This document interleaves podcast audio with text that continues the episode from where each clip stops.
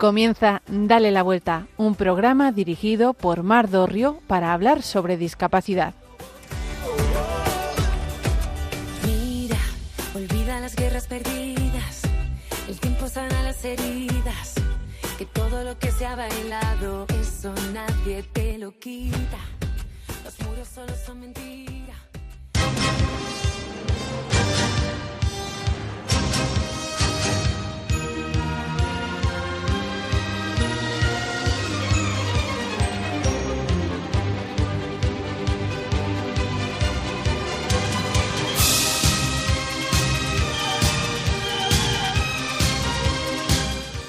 Acabamos de escuchar Capricho Ruso de Luis Cobos, ese magnífico músico, director y compositor de orquesta que acercó a toda una generación a la música clásica.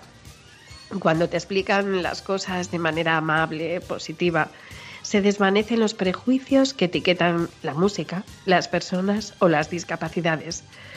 Dejan de ser algo pesado, tedioso o triste en este programa queremos presentarles a muchos Luis Escobos, personas que nos acerquen y acompañen de manera amable y positiva en situaciones que inicialmente no valoramos como buenas.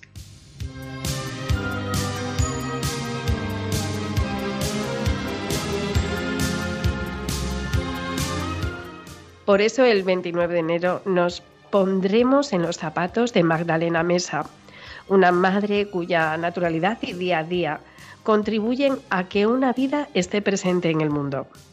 Quédate con nosotros y la conocerás. También te voy a presentar la labor de una de mis compañeras. Normalmente esa voz alegre y acogedora de Irma Paez Camino esconde otra faceta que vale muchísimo la pena, su faceta como escritora de cuentos. Ella escribió Noah, su mirada especial, un cuento que habla de esa niña con síndrome de Down con una mirada única.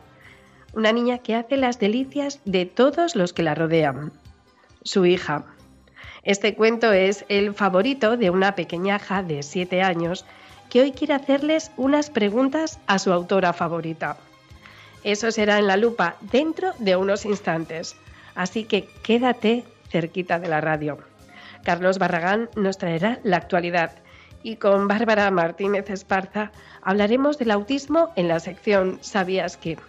Así que con ellos y con el resto del equipo, Marimar García Garrido, con Marta Troyano, les damos la bienvenida a este programa.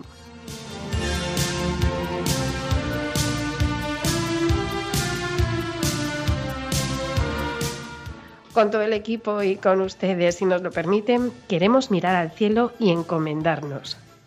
Quien no sepa rezar, que vaya por esos mares. Verdad que pronto lo aprende sin enseñárselo a nadie. Por esos mares o por estas ondas. Las de Radio María, unas ondas que por cierto están de aniversario. 25 años que está ya Radio María con todos ustedes. Y ahora sí, nos vamos directos a la lupa.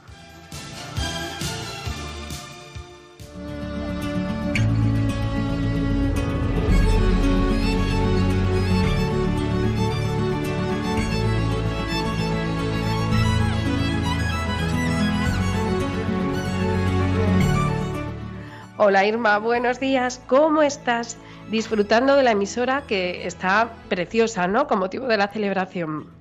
Hola Mar, buenos días. Pues sí, la verdad es que he estado aquí grabando unas imágenes que luego las compartiremos en los stories de nuestra cuenta de Instagram para que todos nuestros oyentes pues puedan ver lo bonita que está la emisora y, y lo que se vive aquí, ¿no? Aquí desde dentro.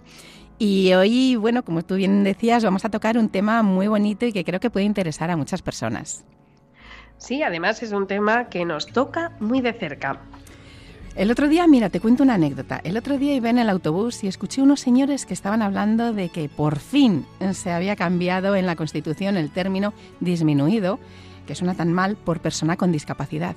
Me alegré, me alegré al ver que lo comentaban como algo novedoso, como algo importante y eso me, me ayudó mucho y me hizo pensar que, bueno, que algo estaba cambiando en la sociedad. Tenemos que recordarles que según la RAI se entiende por persona con discapacidad aquella con una situación que por sus condiciones físicas, sensoriales, intelectuales o mentales duraderas encuentra dificultades para su participación e inclusión social. La diversidad es algo que los niños deben conocer desde que son pequeños y eso lo sabemos tú y yo muy bien porque nos toca, como decíamos antes, de cerca. Especialmente cuando empiezan a, socializar, pues este tema es muy importante con los niños y se tienen que relacionar con el mundo de una manera más, más autónoma y saber que la diversidad pues está ahí, ¿no? Presente. Y bueno, bien sea en la guardería, en el colegio, en la familia, con amigos o jugando en el parque. Es que la diversidad está ahí, la tenemos al alcance de la mano. En algún momento los niños encuentran y tienen que estar en contacto con personas con discapacidad. Y pensamos que bueno, que este programa les puede ayudar y además nos han surgido algunas preguntillas, ¿verdad? Pues, pues sí, Irma. En este caso, nuestra tarea es explicarles la situación con la mayor naturalidad posible, si lo entienden todo, respondiéndoles a sus preguntas y aprovechando esa curiosidad infantil para promover la empatía, la inclusión y la igualdad. Aún así es fácil que te surjan muchas dudas, porque ¿cómo explicar a los niños una discapacidad? ¿Con qué palabras, qué lenguaje utilizar o cómo resolver esas dudas? Para entender cómo ven los niños la discapacidad y cómo debemos explicársela, lo mejor que podemos hacer es volver a sentirnos niños. ¿Alguna vez, Mar, eh, has jugado, me imagino que sí, siendo niña, a la gallinita ciega? Sí, la verdad es que es uno de los juegos favoritos en casa y que me da un poco a mí de vértigo de vez en cuando. es un juego divertido, pero si eres tú a la que le vendan los ojos, la cosa cambia. Se pone algo así como más difícil. Perdemos el sentido de la orientación, no podemos ayudarnos de las cosas que nos rodean, que nos resultan familiares, porque no vemos nada. Por eso nos falta el sentido de la vista y nos sentimos bastante perdidos. Pero ¿y si le quitamos el sonido a la tele? ¿No nos encontraríamos eh, también perdidos? ¿Nos imaginaríamos las cosas? ¿No sería, no entenderíamos lo que está pasando? Y en vez de ser un juego, eh, esto lo veríamos como algo más complicado y estaríamos hablando entonces de discapacidad. Pues sí, y hoy, hoy nos acompaña una peque para meternos también desde mirar el mundo desde sus ojos. Eh, ella es muy especial, se llama Paz, tiene siete añitos y ella nos va a hacer algunas preguntas que le despiertan cierta curiosidad como, como la renacuaja que es. Como niña que, por desgracia, voy a decir rotundamente, no tiene ningún caso de síndrome de Down cerca. Tengo que confesarles que Paz es mi hija, es la pequeña de mis, mis 12, y este tema surgió en una merienda. ¿Por qué en la merienda? Porque en casa es el rato que hemos dedicado a, a contar el cuento. Cuando le toca elegir un cuento a Paz, siempre elige el cuento que ha escrito mi compañera Irma, Noah y su mirada especial. El cuento, el cuento es su historia, la historia de la familia de Irma Páez Camino, contada por su propia hija, Noah, una maravillosa niña síndrome de Down. Así que, Paz, ¿qué le quieres preguntar a Irma? ¿Todos los niños con síndrome de Down son hiperactivos? Qué mona es tu hija, me encanta, es que me la, como. Eh, no, no todos los niños con síndrome de Down son hiperactivos, incluso sería casi todo lo contrario. Y voy a explicar por qué Paz pregunta esto. Paz tiene unos hermanos que son hiperactivos y unos compañeros de clase que también lo son. Entonces, para ella, las personas con discapacidad son hiperactivas. A los niños hiperactivos les cuesta mucho quedarse quietos, no son capaces de prestar atención o a veces se enfadan. Eso no significa que sean desobedientes o perezosos.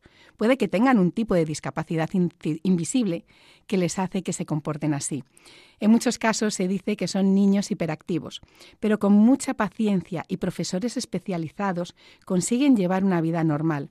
Así que cuando tengas un compañero, paz de colegio con estas características o con tus hermanitos, no les des la espalda. Sufren mucho cuando se sienten rechazados. Entonces, ¿cómo es un niño con síndrome de Down? Pues mira, mi reina, a algunos niños les cuesta más aprender las cosas, va más despacito. Necesitan más tiempo y también más ayuda. Eso no significa que no sean listos, sino que necesitan tomarse su tiempo y esforzarse un poquito más que el resto. Así que en lugar de rechazarlos, debemos admirarlos. A este tipo de dificultades les llamamos discapacidad intelectual. Por ejemplo, los niños con síndrome de Down, como Noah, que tienen un ritmo más lento para aprender, pero pueden llegar muy lejos. ¿eh? Es como, como esa fábula que nos gusta tanto, la de la liebre y la tortuga, que nos enseña lo importante que es el esfuerzo y la constancia. Un amiguito de mi clase tiene un autismo. ¿Qué es el autismo?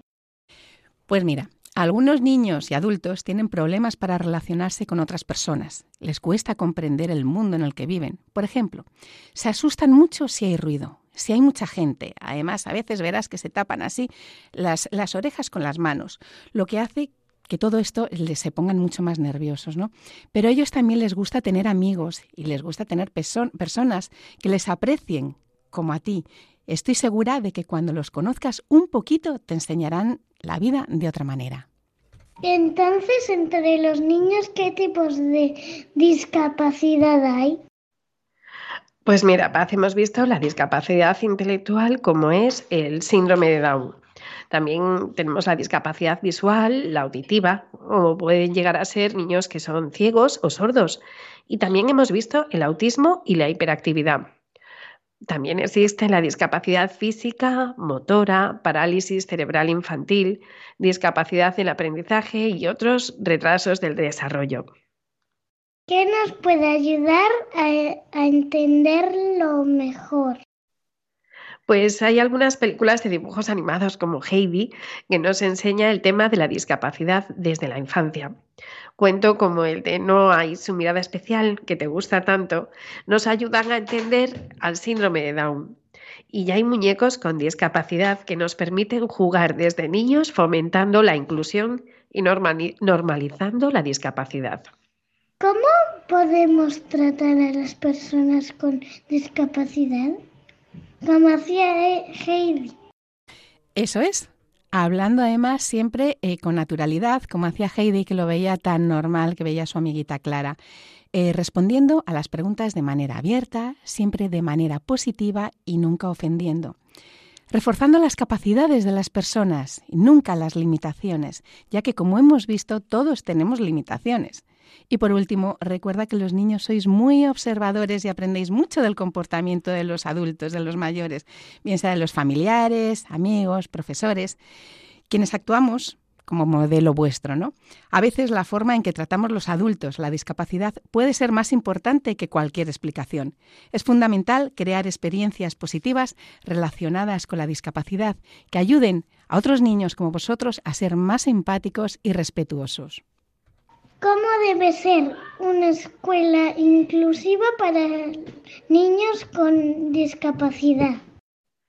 Pues mira, debe ser una escuela enfocada en prestar una atención a las capacidades, ritmos y necesidades de aprendizaje de cada alumno, siempre de manera individual, porque cada niño sois únicos. ¿Todos somos iguales o diferentes? Todos somos iguales y diferentes a la vez. Tienes razón en esa, en esa pregunta. A unas personas nos da bien unas cosas y otras otras. Por ejemplo, piensa en clase hay asignaturas que se te darán mejor que, que, otras y habrá niños que se le dé mejor las matemáticas y a otros los deportes. Pues a las personas con discapacidad les pasa lo mismo. Son capaces de hacer cosas asombrosas, grandiosas y otras que no las pueden realizar. Por eso todos somos valiosos en algo y eso es lo que tenemos que, que desarrollar ¿no? y que enfocarnos en ello. Y en eso todos somos iguales, tengamos o no discapacidad. Pues este tema nos parecía muy interesante porque, porque hemos, hemos recibido muchos de vuestros mensajes en los que nos preguntáis cómo podéis hablar de discapacidad con los peques. Esperamos que, esta pequeña entrevista que nos ha hecho Paz eh, os haya servido de ayuda. Ya sabéis, siempre de manera natural y positiva. Y muchísimas gracias, Paz. Tiene un cañón de alegría disparando en los ojos todo aquel que la mira se llena de amor. el ángel de la guarda para los demonios. Le juro que no le exagero, todo es corazón. Tiene la vida más vida si la tiene cerca. Es el paraguas, no te baila el agua sin más. Tiene la risa que alivia todos los problemas. Es esa palabra que escucha cada suspirar una vela encendida porque si hay un día en la oscuridad vierte un ratito la herida, por eso es mi amiga para bien y mal. Qué bonito es saber que siempre estás ahí. Quiero que sepas que voy a cuidar de ti. Qué bonito es Yo por tener tu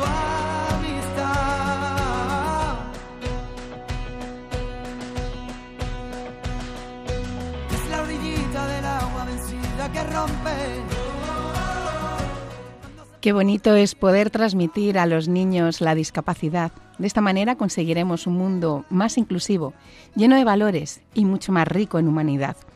Cuando nació mi hija Noa, mi marido y yo fuimos a la Fundación Síndrome de Down de Madrid para informarnos bien sobre el tema de la discapacidad, del síndrome de Down, y nos contaron una historia muy bonita que os la voy a, la voy a compartir con vosotros. Nos dijeron, imaginaros dos coches que van de Madrid a Sevilla. Uno de ellos está lleno de maletas y el otro está vacío. Lógicamente, los dos llegarán a su destino final, a Sevilla. Pero el que va sin maletas llegará un poquito más rápido y el que va cargado de maletas tardará un poquito más. Y nos dijeron, pues así es el síndrome de Down. El síndrome de Down tiene un cromosoma más en el par 21 y ese cromosoma hace que vaya más despacito, pero de igual manera llegarán a su ritmo y con ayuda, pero llegarán. de llorar, por ello tiene ese brillo y el grito de un faro. Es el paso para el caminito perdido encontrar.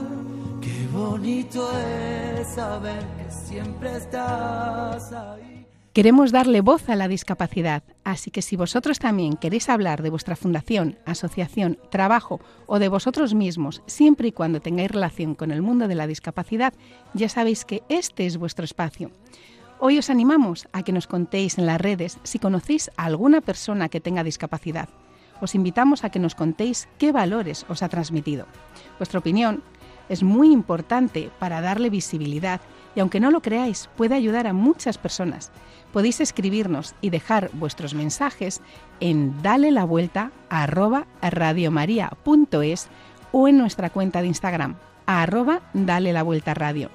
Ya sabéis que estaremos encantados de escucharos. Y hoy me quiero despedir con una frase de Scott Hamilton. La única discapacidad en la vida es una mala actitud.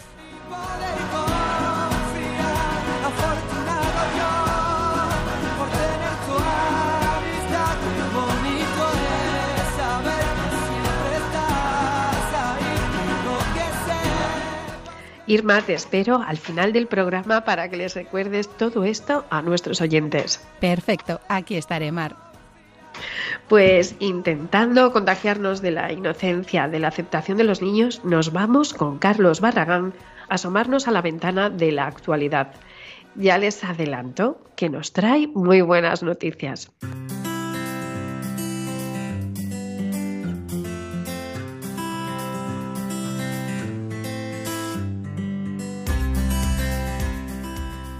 COCENFE Navarra logró 550 contratos para más de 1.000 personas atendidas a lo largo del año pasado, algo que la entidad valora como muy positivo.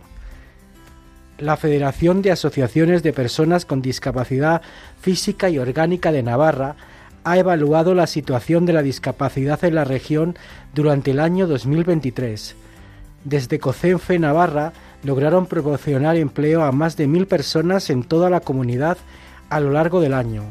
Desde la asociación consideran que estos son los mejores datos hasta el momento, ya que enfatizan que un trabajo es más que un trabajo para las personas con discapacidad, porque hay empleos que cambian vidas. Aseguran que hay muchas personas que enfrentan la discapacidad de repente y se sienten perdidas, y desde COCENFE tienen la responsabilidad de, orientarlas. Además, buscan empleos adaptados a sus habilidades, horarios o preferencias laborales. Tienen constancia de que las empresas que contratan a personas con discapacidad repiten.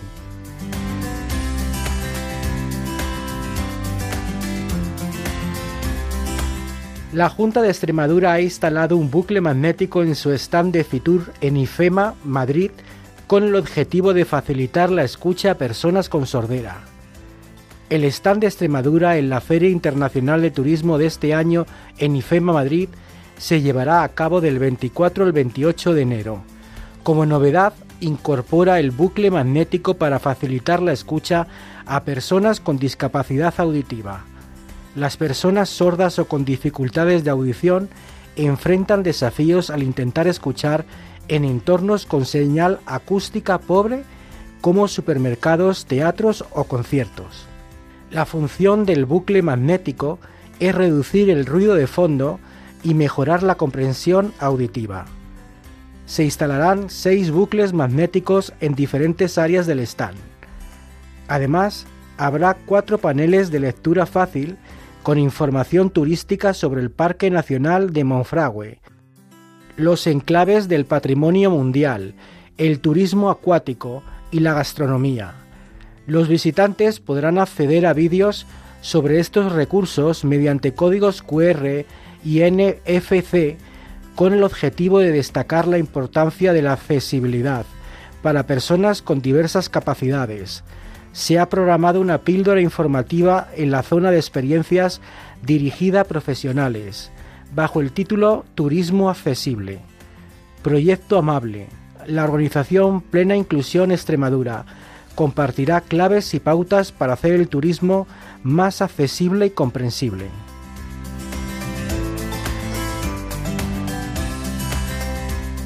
Pues ole, ole y ole a la comunidad de Extremadura por esa iniciativa que ha tenido en Fitur. Muchísimas gracias, Carlos, por buscar siempre esas noticias que nos dejan esencia de esperanza en el programa. Y nos encanta, nos encanta hacerles sonreír y soñar alto. Por eso tenemos a nuestra siguiente invitada. Les va a hacer que sigan soñando mientras se descalzan y se ponen en los zapatos de Macarena Mesa.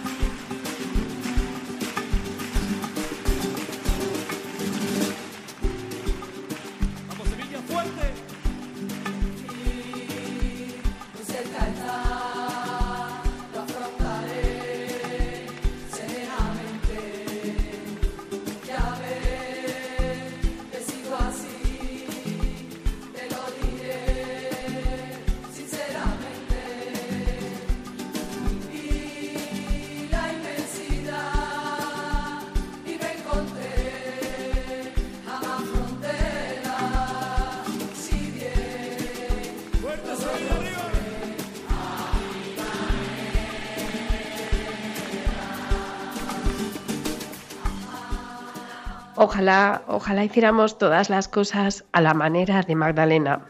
Ella es una joven bellísima de Jaén, afincada en Córdoba por amor. Y Magdalena, con su marido Ángel, tienen una familia preciosa. José Antonio, de cuatro años, Julián, de 28 meses, y Ángel, de cuatro meses.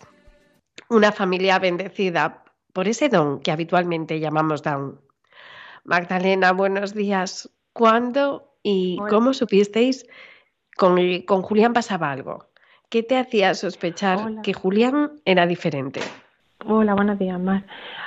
Pues mi embarazo transcurre con, con, normalidad hasta que en la semana 36, que es cuando nace Julián, eh, y me practican una cesárea de urgencia porque el niño estaba en bajo peso y la placenta estaba a término. Eh, no fue hasta transcurrido unos días cuando empezamos a notar que Julián tenía los ojos rasgaditos. Mm. Bueno, realmente eh, se dieron cuenta nuestra nuestra familia porque como Julián pasó varios días en la en la incubadora, eh, las veces que yo iba a verle, le hacía fotitos y se las mandaba a mi marido, y mi marido se las mandaba a sus padres, a, mi, a mis padres. Y fue en una de esas fotos donde, donde mi suegro nos dijo, veo a Julián un poco, un poco raro. Al principio pensábamos que era como era prematuro, había pesado muy poquito.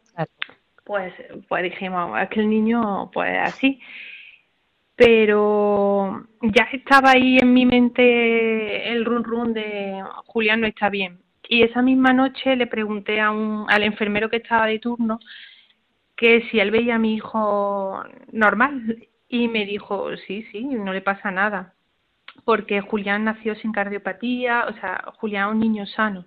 Sano, claro. Y a partir de ese momento, bueno, pues como he dicho, en, saltan las alarmas, pensábamos que a Julián le pasaba algo, nos dijeron que no, al chico que yo le pregunté, y al día siguiente sí que la pediatra habló conmigo y me dijo que sospechaban que Julián podría tener síndrome de Down. Y nada, a partir de ahí le hicieron sus pruebas y demás, y a los 15 días nos, nos confirmaron que, que, efectivamente tenía trisomía 21.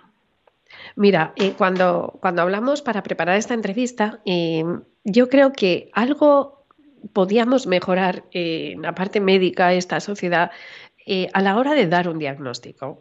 Que cuando te den un diagnóstico, yo tengo una amiga que tiene una niña con una discapacidad, es X0, y cuando le dieron el resultado, se lo dio una X0 y entonces sabía lo que podía esperar con su hija. Y contigo no fueron, mm, salvo una enfermera, que, ahora quiero hablar con ella, la enfermera Ana, que me hablaste que os lo hizo y lo hizo con tiempo, con cariño, con dedicación. Eh, tenemos que aplaudir mucho a esas Anas que vamos a encontrarnos por el camino y pedir, pedir un poco más de empatía a la hora de dar ese diagnóstico. Exacto. Háblanos de Ana. Mm, pues eh, mm, al, el día que la que la pediatra nos o sea, nos dice que cree que, que, Julián puede tener síndrome de Down, eh, esa noche estaba Ana de guardia y, le pregunté, digo, ¿tú crees que Julián tiene, tiene síndrome de Down? Y me dijo, yo creo que sí, Magda, porque he trabajado en Madrid con niños o sea, con niños con síndrome de Down eh, cuando han nacido y Julián tiene los rasgos. La verdad que fue la única persona humana conmigo y con mi marido esa noche, porque los demás era como que sí, que no, que y al final lo que lo que tú dices, Mar, ojalá haya mucha ganas en la vida de, de las mamás desde aquí, desde aquí si nos, si nos escucha Ana, que tiene todo el aplauso desde Radio María, tiene todo el aplauso desde este programa Dale la Vuelta. Magdalena, tú has llorado mucho, ¿verdad? Un poco, un poco. Porque la verdad que nunca te los, los, retrocesos, ¿verdad? Ese momento que parece que ya anda y una marcha atrás y ahora parece que se olvida de cómo caminaba. Esos para adelante, para atrás te costó, te costó introducirlos en la rutina de tu vida. Cuesta un poco porque como ya te, como te he dicho, eh, no, nunca te esperas que la discapacidad de un hijo entre en tu vida. Y, lo primero que llora es de rabia y luego de miedo, porque te enfrentas a algo que desconoces. Pero bueno, al final dices, aquí estamos, nos ha tocado y vamos hacia adelante. Y sigues llorando porque lo que tú dices, hoy avanza, mañana retrocede un poquito, pero bueno, seguimos para adelante. Mira, eh, Magdalena, paciencia, retrocesos, miedos, incertidumbres. Eh, Julián ha traído muchas cosas. También ha traído la gran sorpresa de ser la chimenea que reúne a toda la familia. Sí, todos están locos con Julia. Y esa familia, eh, familia grande, porque ya no es su, su, padre, su madre y sus hermanos. Eh, ¿Cómo están los abuelos con Julián? Lo adoran, lo adoran. No hay día que mis padres o mi hermano me pregunten por Julián y no es como está Julián, es que por favor en una videollamada queremos ver a Julián, o sea, los tiene locos. No me extraña. Y además es que Julián, cuando lo vean, pueden, porque cuando esté esta, esta entrevista en los podcasts de, Radio María, eh, podrán ver la foto de Julián, que es que es guapísimo, además. Eh, Magdalena, ¿cómo es la relación de Julián con sus hermanos? Es una relación maravillosa, porque es un niño muy cariñoso y sensible sabe detectar cuando alguno de sus hermanos está mal. Entonces es el primero que va corriendo a darle un ay, como él dice, y millones de besos. Es un niño muy cariñoso. Eh, Julián ahora está en la guardia y toca elegir. Toca elegir colegio. ¿Qué habéis pensado? ¿Y qué os recomiendan? Pues Mira, Julián está en la guardia de que tiene 12 meses y estamos muy contentos con la elección que hicimos en su momento, porque Julián está integrado en el aula con sus compañeros y gracias a la señora que tiene em, participa de todas las actividades y le ayuda pues como cualquier otro niño que tiene la edad de Julián. Así que ahora nos toca elegir cole y la verdad que es una gran responsabilidad porque si ya es complicado elegirlo para un niño que no tiene discapacidad, imagínate un niño que, que la tiene, porque no en todos los centros saben trabajar la discapacidad. Así que lo que nos recomienda y lo que yo quiero para Julián es que, el, que él esté integrado en el aula y los apoyos que reciba los reciba dentro de ella. Pero eso todos los colegios nos lo ofrecen. Así que, no sé, ojalá sepamos elegir la mejor opción para Julián. Sí, porque me decías que, el ejemplo es muy importante para estos niños y estar con otros niños que les puedan dar ejemplo y tiren de ellos para arriba es importante. Sí, son niños que aprenden por imitación. Entonces, él tiene que estar con el resto de clase porque él puede aportar mucho a sus compañeros y sus compañeros a él. Claro. Magdalena, quiero que nos cuentes la historia de Teresa. Bueno, pues a Teresa la conocimos, en, bueno, mm, en una de mis revisiones, o sea, eh, en, mi tercer embarazo me llevaron por alto riesgo porque Julián fue CIR. Entonces, en una de las revisiones me dijo la ginecóloga que tenían dos diagnósticos de niños con síndrome de Down que no sabían si iban a hacer. Bueno, Teresa sí sabía que iban a hacer.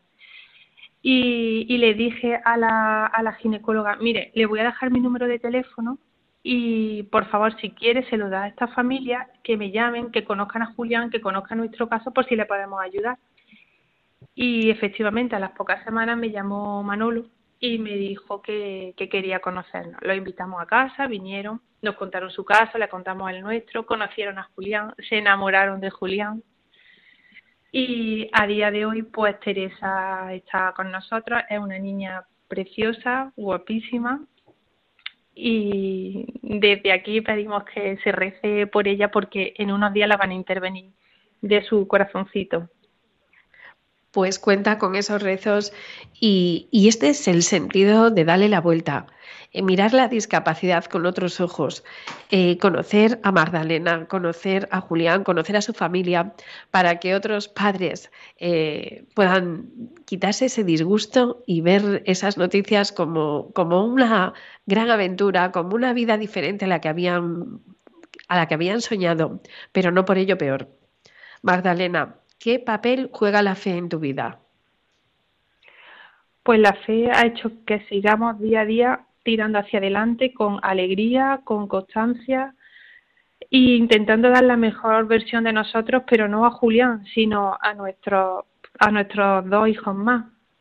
Claro que Lo único que con Julián nos implicamos un poquito más con, con sus hermanos, porque eh, hay que ser muy constante para que avance, pero lo hacemos todo desde el cariño, desde la alegría y desde el, el esfuerzo que, que algún día veremos la recompensa.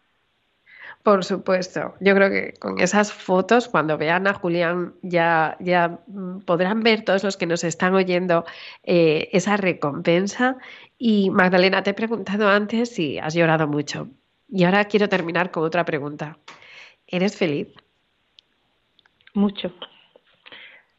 Mucho porque mi hijo llena, llena mi vida.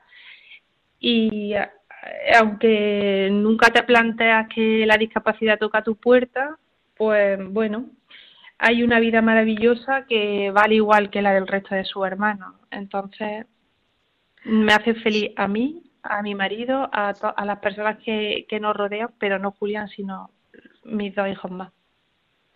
Magdalena, yo creo que en la radio a veces no se podrán transmitir olores, no podrá transmitir eh, muchas cosas, pero cuando has empezado a contestar a esta pregunta se ha notado que realmente eres feliz.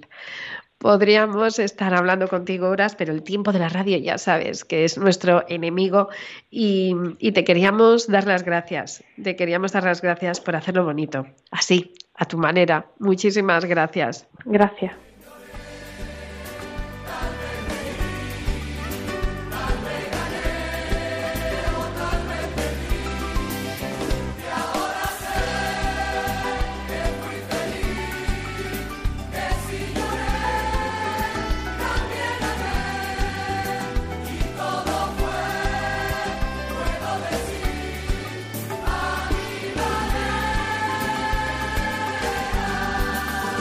Siempre se aprende tanto de nuestros invitados como de mi siguiente compañera.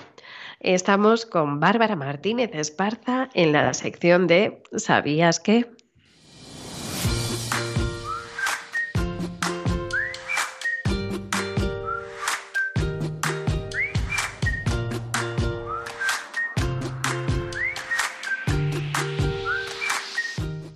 Buenos días familia de Dale la Vuelta y buenos días a todos los oyentes de Radio María. Buenos días Bárbara, dime, ¿de qué nos vas a hablar hoy? Pues hoy os quería traer información sobre un trastorno que daría juego para estar varios programas con vosotros, pero que intentaré resumir en sus aspectos más fundamentales.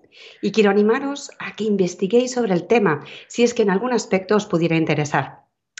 Resulta que el próximo 9 de febrero es el Día Internacional del Síndrome de Asperger, que hasta el 2018, cuando la OMS actualizó la clasificación internacional de discapacidades, no estaba incluido dentro del grupo de los TEA y que desde entonces se tipifica dentro del espectro autista. Madre mía, hasta, hasta hace poquísimo entonces que el Asperger se considera un tipo de autismo. Efectivamente, hace muy poco. Pues Bárbara, explícanos eh, de forma que lo entendamos el común de los mortales, porque si entramos con palabras técnicas nos perdemos. Eh, ¿Qué es exactamente el autismo? Bien, lo voy a intentar. Eh, el TEA es una condición de origen neurobiológico que afecta a la configuración del sistema nervioso y el funcionamiento cerebral. Acompaña a la persona a lo largo de su vida y afecta fundamentalmente a dos áreas dentro del funcionamiento personal, que es la comunicación e interacción social y la flexibilidad del comportamiento y del pensamiento. El término espectro en el trastorno del espectro autista se refiere al amplio abanico de síntomas y de gravedad. Pues mira, me encanta que me aclares lo de espectro, porque yo lo de espectro me sonaba fantasma, nunca entendía muy bien todo esto del abanico. Eh, Bárbara, más o menos mm, cuánta gente es diagnosticada de autismo en España al año para hacernos una cifra que nos aproxime, que nos dé una visión real. Pues mira, desde la Confederación del TEA eh, nos dan varios datos, pero uno que me parece muy significativo es que cada año nacen alrededor de 4.500 bebés con esta condición. Eh, cuáles son sus síntomas, porque con todo este abanico, yo desde que me dices que el Asperger solo lleva desde el 2018, eh, ¿qué síntomas tiene, tienes que tener para ser autista? Bien, según el Manual de Diagnóstico y Estadístico de los Trastornos Mentales, las personas con trastorno del espectro autista a menudo tienen dificultad para comunicarse e interactuar con otras personas, tienen intereses limitados y comportamientos repetitivos. Como, como el típico niño que vemos que va adelante atrás, delante atrás, moviéndose. Sí, efectivamente. Síntomas que afectan su capacidad para desempeñarse en la escuela, el trabajo y en otras áreas de la vida los trastornos del espectro autista afectan a personas de todos los géneros, grupos étnicos y económicos. Si bien pueden durar toda la vida, los tratamientos y servicios pueden mejorar los síntomas y la capacidad de funcionamiento de las personas con estos trastornos.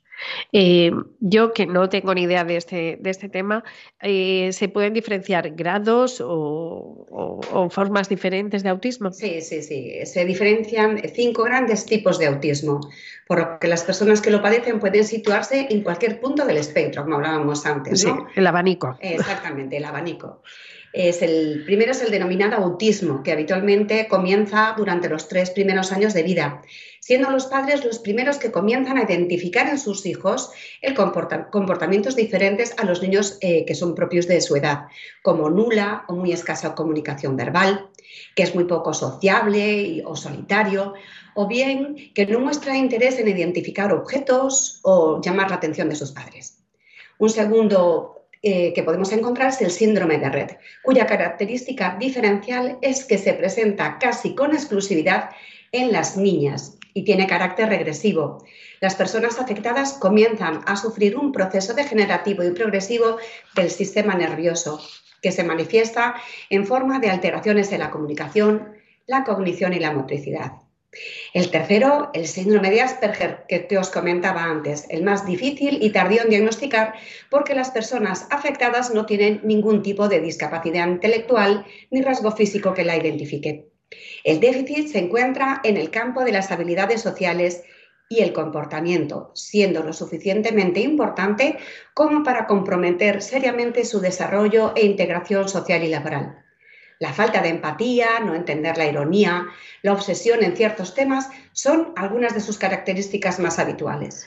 Y digo yo, eh, en este caso, eh, los que tienen Asperger es esa discapacidad de la que muchas veces hemos hablado en el programa de discapacidad invisible, que parece que son normales, eh, pero realmente hay una discapacidad importante de fondo y eso puede dificultar mucho la vida, ¿no? Sí, sí, aparte son los raritos, ¿no? Un poquito que se les reconoce y, no se les comprende porque hay un factor de inteligencia por detrás. Entonces es como eh, eh, si no descubres, es como si no descubrieras la tarta, ¿no? si no sabes lo que hay detrás, pues es, gente que normalmente suele ser rechazada. Claro, que no, no los entienden. Efectivamente.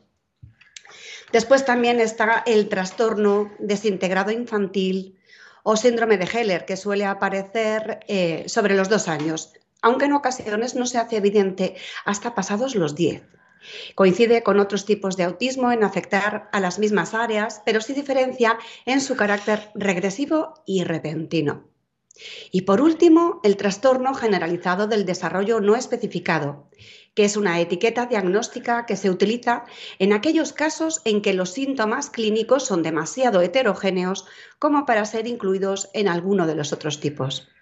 Tenemos que comentar que las personas con TEA pueden tener poderosas habilidades en la memoria, en el recuerdo o en las matemáticas. Pueden sobresalir en la organización y la atención al detalle. Algunos pueden incluso tener el síndrome del sabio, siempre tan fascinante. Eh, como la película de Tom Cruise con su hermano, ¿no? Con, ¿Cómo se llama la película? Rayman. Rayman, efectivamente. Sí, que además es curiosamente, eh, cuando estuve documentándome sobre el tema del, del, autismo. sí, sí es una de las primeras que se editó en 1988. Madre mía, una de las primeras. Pues, sí, no, fue hace tanto, ¿eh? fue hace ayer que yo me acuerdo de ese estreno. yo también. Y de hecho la vi, me, resultó fascinante. Ahí descubrimos a un Dustin Hoffman, ¿eh? Muy increíble, increíble. Eh, Bárbara, eh, ¿tiene tratamiento? Sí. Los tratamientos actuales para los TEA lo que hacen es intentar buscar los y reducir los síntomas que interfieren en el funcionamiento diario y en la calidad de vida. Eh, los TEA afectan a cada persona de distinta manera y esto significa que las personas con TEA tienen que eh, pues eso, sus fortalezas y sus desafíos únicos y distintas necesidades de tratamiento. Por lo general, múltiples profesionales participan en los planes de tratamiento y esto y esto se adaptan a cada persona. La terapia del desarrollo más común en las personas con TEA es la terapia del habla y del lenguaje, para ayudar a mejorar la comprensión y el habla. Eh, Bárbara, eh, se me ocurre con, Irma en la sección de la lupa que si se la han perdido, tienen que ir al podcast eh, porque le entrevista una pequeñaja a su autora favorita preguntándole sobre un cuento, Noah y su mirada especial, un cuento que nos habla de una niña con síndrome de Down. Con siete años ella vio que esto era diferente. hemos visto ahora pues esta película Rayman. Sí. Tienes más batería que nos pueda ayudar para ver en casa, para familiarizarnos, para poder detectar a lo mejor esa persona que tiene ese puntito de Asperger, que la tenemos cerca, que no la comprendemos eh, y que podamos ver un poco más allá. Pues mira, sí, la verdad es que hay muchísima, muchísima eh, información, tanto en, películas como en series, como en literatura. Mirad, os voy a comentar un poco. En el cine, las últimas que hemos visto, hay una que es eh, del 2019 que se llama Especiales, que es un film de comedia francesa que es muy interesante. El Faro de las Orcas del 2016, que es una producción española muy interesante. Después, eh, Al Rojo Vivo o Un Amigo Inesperado que son eh, historias basadas en, la vida real. ¿Alguna de esas es especial para niños? En este caso, pues, pues la verdad es que no. A ver, hay un Mercury Rising para adultos que está muy chula, también, pero esto es un poco para entender desde la perspectiva del, adulto. Del adulto, perfecto. Sí, Después, em, en los cuentos es donde quizás podemos encontrar esa manera eh, más fácil de poder comunicar, como decíamos al principio del programa, el poder eh, enseñarles a los niños qué es el TEA entonces, con respecto a libros y cuentos, em, por ejemplo, autobiográficos, hay uno que me, que me, chifla, que es Neurodivina y punto. 40 años siendo autista y yo sin saberlo, desde el, año pasado, de Sara Cordina. Y después, por ejemplo, em, hay uno también que es Nacido en un día azul, de Daniel Tamner, del 2018, em, que son autobiográficos. Después, em, de divulgación, hay uno que me parece muy curioso, que es el autismo según Sheldon Cooper, del 2022. Eh, Sheldon Cooper es un personaje de una Em, serie de, televisión eh, que es fantástica, que es el Big Bang Theory. Entonces, esta película, eh, o sea, perdón, esta serie ha repercutido de tal, de tal, manera a la hora de visualizar este, este Asperger, este em, seres, seres especiales con una gran inteligencia, bueno, pues que se ha trabajado mucho en torno a este tema y aparte lo tenemos a la orden del día en cualquier televisión, en cualquier Sí, yo creo que The Good Doctor también es una serie que ayudó mucho a entender ese trastorno, esa forma diferente de ver la vida. Sí, efectivamente. mira, en cuentos, Eva aprende desde 2022 de la Fundación Orange. Esta es, yo creo que uno muy interesante. La Fundación Orange trabaja mucho en este sentido. O Albert es mi amigo, de Jean-Luc y Linda Barboa. O Superhéroes del 2012 de Roberto Aliaga. Y yo voy a repetir, Loa y su mirada especial de Irma Paez Camino, locutora de aquí, de Dale la Vuelta, locutora de Radio María. Mar, mira, según estáis comentando esto y ahora que por, alusión que me has mencionado, estaba eh, buceando en, en las redes sociales y, bueno, en, Google y me he encontrado una película que es eh, para niños, se llama Super Brother, que además eh, también trabaja un tema muy interesante. Cuenta, bueno, la historia es de Anton, es un niño de 10 años que vive con su madre y con su hermano Buller dice que Buller es autista. Bueno, pues Anton tiene que aguantar que le peguen en el colegio mientras se encarga de Buller, porque siempre está distraído y mirando las estrellas. Yo creo que es un tema también muy interesante porque la discapacidad a veces va muy asociada con el bullying y que muchos niños sufren ¿no? por este tema. Entonces, pues bueno, quería comentarlo, que ya que estabais hablando de películas, pues me ha parecido interesante. Sí, me encanta. Es genial, porque además en ese sentido estaba intentando eh, comentaros eh, un poco más dirigido a, los adolescentes, ¿no? que entran en esa etapa tan peculiar y tan particular y tan interesante al mismo tiempo llena de retos, que hay novela gráfica, hay cómic eh, que les encanta y les sí.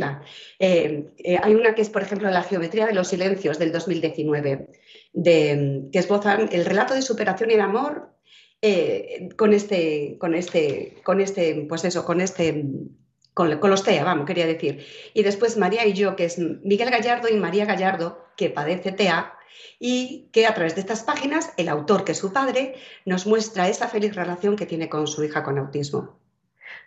Pues oye, me parece fascinante. Yo creo que les hemos dejado aquí a nuestros oyentes eh, un montón de películas, libros, cuentos eh, para meternos un poquito más en esos temas. Eh, Bárbara. Dime. Creo que ya te nos despides. ¿Sabías qué? No, yo quería comentarte un A ver, a ver, ¿qué te queda por ahí? ¿Qué te queda por ahí? Quería comentarte que si sabíais que se había abierto el plazo de solicitud de ayuda complementaria de 400 euros para alumnado con necesidades específicas de apoyo educativo. Perfecto. Esto es fundamental. ¿A dónde tienen que dirigirse para conseguir esa ayuda, para, para solicitarla? Vale, el Ministerio de Educación y Formación Profesional ha abierto este plazo. Em, ¿Es como una beca normal? No, mira, este año se incluye una ayuda complementaria de 400 euros. La convocatoria está abierta, ojo, hasta el próximo 20 de septiembre, hasta que, o sea que hay muchísimo tiempo para poder solicitarla. Es desde la sede electrónica del Ministerio y reúne a los alumnos y alumnos que acrediten una discapacidad, un trastorno grave de conducta, de comunicación de lenguaje, del espectro autista o altas capacidades. Vale, entonces nos metemos en la página del Ministerio. Efectivamente. Vale, y allí ya nos ponen lo que necesitan, la documentación que necesitamos aportar. Efectivamente, y es complementaria, es decir, que se pueden seguir eh, solicitando otro tipo de becas. Vale, pues ahí se lo dejamos. Bárbara siempre nos da estos deadline importantes y ahí lo dejamos. Exacto. Ministerio de Educación, página web y nos vamos a ahí. electrónicas informes de todo. Perfecto. Ahora sí, ¿no? Sí, sí, ahora hemos terminado. Vale. Eh, tienes que acabar porque si no, no me sabe. Ha terminado con tu frase mítica. Nunca te acostarás. Sin saber una cosa más. Venga, ahora sí, ahora sí. Adiós, Bárbara. Pues ahora este espacio de la vuelta sí que está llegando a su fin, pero no quiero despedirme sin que Irma os recuerde cómo podéis poneros en contacto con nosotros. Estamos deseando leeros, escucharos. Irma, ¿a dónde se tienen que dirigir? Pues sí, eh, os voy a decir dónde os tenéis que dirigir, pero no olvidéis la pregunta que os lanzábamos eh, hace un ratito. Si conocéis a alguna persona que tenga discapacidad, os invitamos a que nos contéis qué valores os ha transmitido. Y ahora sí, tenéis que mandarnos eh, vuestra opinión a nuestra cuenta de Instagram arroba dale la vuelta radio y podéis dejarnos todos vuestros mensajes en dale la vuelta arroba radiomaria.es. Ya sabéis que estaremos encantados de escucharos porque vuestra opinión es muy importante y como os digo otras veces, juntos sumamos. Pues muchísimas gracias, Irma. Ahora sí, ahora me tengo que despedir hasta dentro de 15 días. Adiós. Adiós les dice Irma Paez Camino y el resto del equipo que hace posible el programa de Dale la Vuelta. Carlos Barragán, Marimar García Garrido, Bárbara Martínez Esparta, eh, Marta Troyano y quien les habla, Mardorrio. Muchísimas gracias por estar ahí. Nos vemos, nos vemos dentro de 15 días. Dale la vuelta se va, pero Radio María continúa. Continúa con el programa de la salud para que tengan vida con la doctora Alicia Lois. Y antes, hagan un parón. Miren alguna foto de la más guapa. Miren alguna imagen de la Virgen y recen con nosotros el Ángelus.